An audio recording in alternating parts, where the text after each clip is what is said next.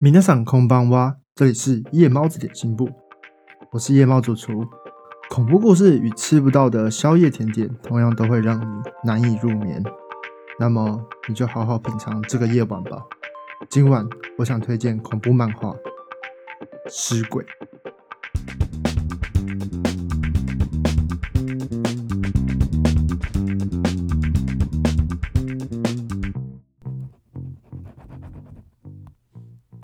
西下，黑夜又再次降临大地。这是白影现身这片荒野的时刻。那道白影是他亲手杀害的弟弟，早已和他的懊悔一起埋葬了弟弟的骨骸，今夜又从坟墓中复活了。人们称之为“尸鬼”。这是市井尽信所写下的内容。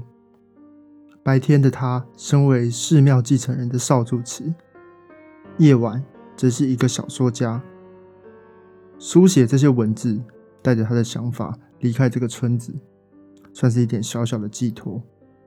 这个在山中的小村落外场村，仅仅只有一千三百人在这边生活着，连外道路仅仅只有一条，四面环山，就像个笼子囚禁着众人。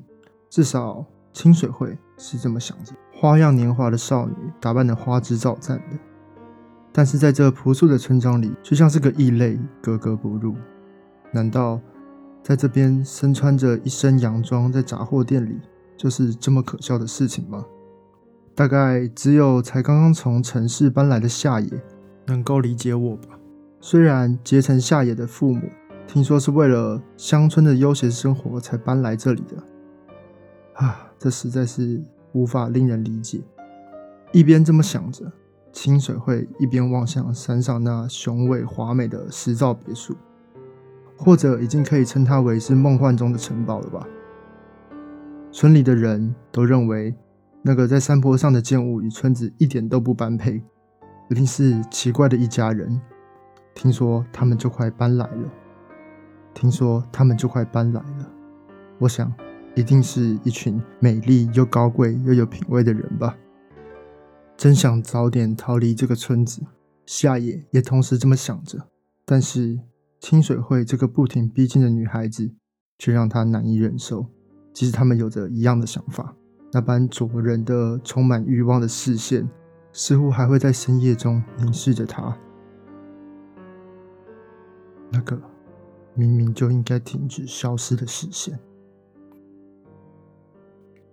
这个夏天。村子里陆续发生离奇的死亡事件。尾崎医院的年轻院长尾崎敏夫，最近时常看到他的儿时玩伴市井进行。他是前来为死者送终的，一而再、再而三的验尸工作，却只能从各种所学而来的知识面对这些迹象，只能判断他们都是自然死亡。但是这说不上来的可疑气氛。让他十分的烦躁。直到那个女孩清水会在失踪归来之后，明明经过诊断只是贫血而已，但那个呆滞的样子，不吃不喝，直到断气，他才感受到事情不是这么简单而已。这只不过是个开端，因为后来才知道，在这之后，车子将被更加庞大的死亡阴影所笼罩着。《尸鬼》这部作品原作是由小野不由美所做的小说，在由藤井龙改编成漫画，连载期间就被改编为电视动画了。画风算是沿用了藤井龙的风格，诡异纤细，并弱又带着一点点崩坏的美感。擅长改编文学作品的藤崎龙，过去曾改编过《封神演义》，是部分人们会爱的经典作品。听说。他是自告奋勇的，希望改编这部由小野不由美所作的《尸鬼》。《尸鬼》本身是一个长达三千五百页的非常文字量庞大的一个故事，它应该算是惊悚加上悬疑的元素，有点算是融合了经典本格派的吸血鬼设定，又有一部分算是日本的一些田野村庄的民俗信仰。剧情我认为带着一点史蒂芬金式的那种压抑的恐怖，后面的篇章又是人性的争夺的那种大爆发，将吸血鬼故事中模糊的善恶激烈的碰撞着。每个角色都很复杂立体的，细腻的描写，你可以理解每个人的驱动方式，让人可以完全的融入这个故事之中。举例来说，像是刚才开头提到的市井尽兴，他就是这本作中算是最复杂、难以理解的一个角色了。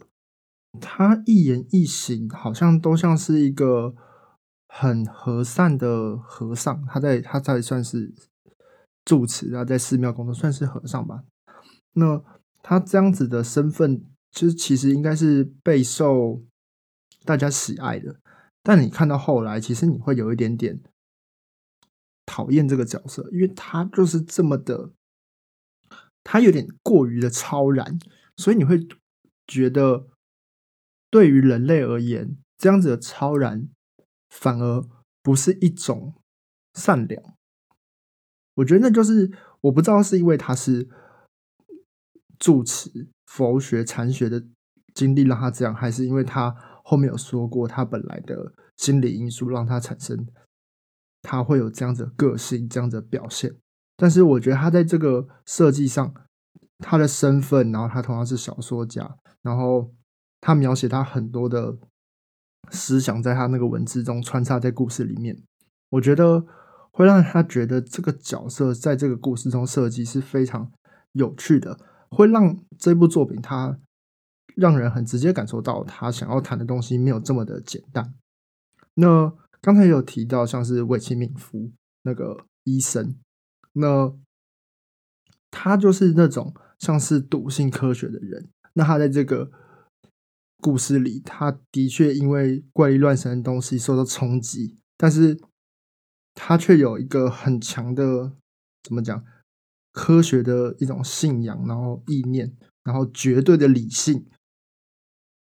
当他的绝对理性去做出某些行为的时候，你会就觉得说，这个又背离了人性，就是对，那没错，他的选择可能都是最正确的，或是最好的，为了大众，为了所有人，为了最后的结果，他是最好的。但是他牺牲了什么？他丢掉了什么？那个也是这部作品里面，我觉得。很多面向在探讨这些冲突的时候，每个人的角色所扮演的就是一种不同的人性的面相。其他的角色，比如说像清水会，像是夏野，还有很多出场的角色，他们之间都像是在有一个每个人都有一个你可以看到他们代表的一种立场，但是他们没有人是这么单一的一个想法。他们都是很复杂的，你可以知道他们为什么会这样想，他们是种种因素加起来，他们才会做出这些决定的。这非常有趣。这部作品虽然我觉得篇幅不算长，然后它的故事设定其实很老套，但它很有冲击性。一方面也是因为它是个恐怖故事，然后它除了恐怖本身，当然会有一些，比如说。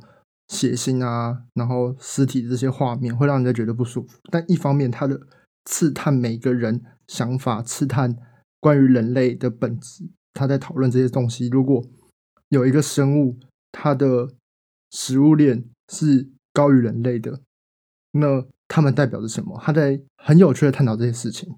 他这边有一个最高点的存在，就是他们那个吸血鬼的首领，也就是尸鬼的首领。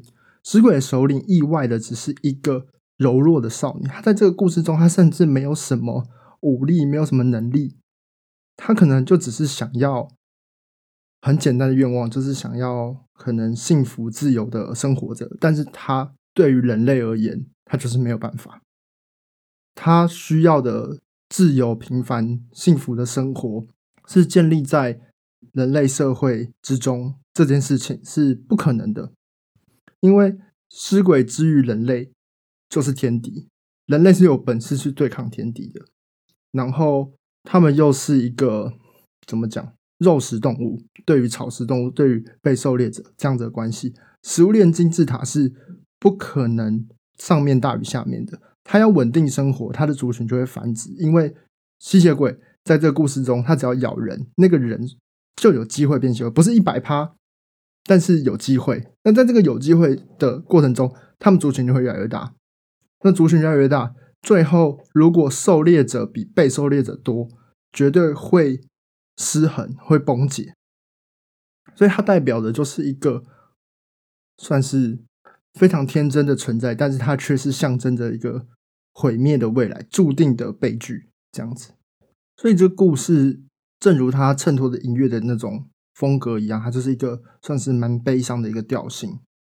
动画的部分呢，结局处虽然有一些改编，我觉得稍微的偏紧凑了一点，但是动画的作画在很多前面的部分，把气氛弄得更加的恐怖了。很多桥段动画更让人感到头皮发麻。音乐的制作，高梨康治把张力拉到一个很紧绷的状态。虽然剧情一开始节奏算是很慢的，但是音乐会渲染那个悬疑的情绪，让人能够一集接着一集看下去。这部作品是我非常喜欢的一个恐怖作品，非常推荐大家去看看。那今天就聊到这边，大家喜欢这样新的形式吗？